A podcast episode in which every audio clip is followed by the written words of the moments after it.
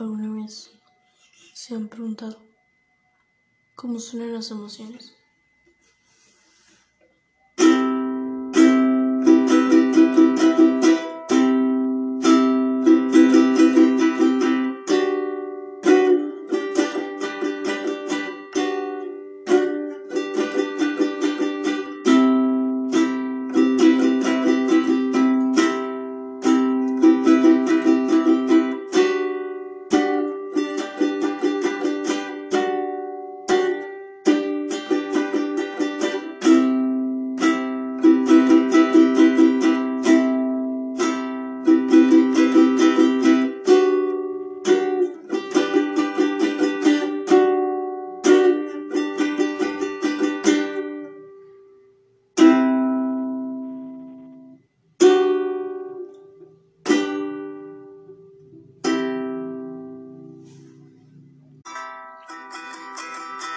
Está lleno de cosas, cosas que jamás descubriremos.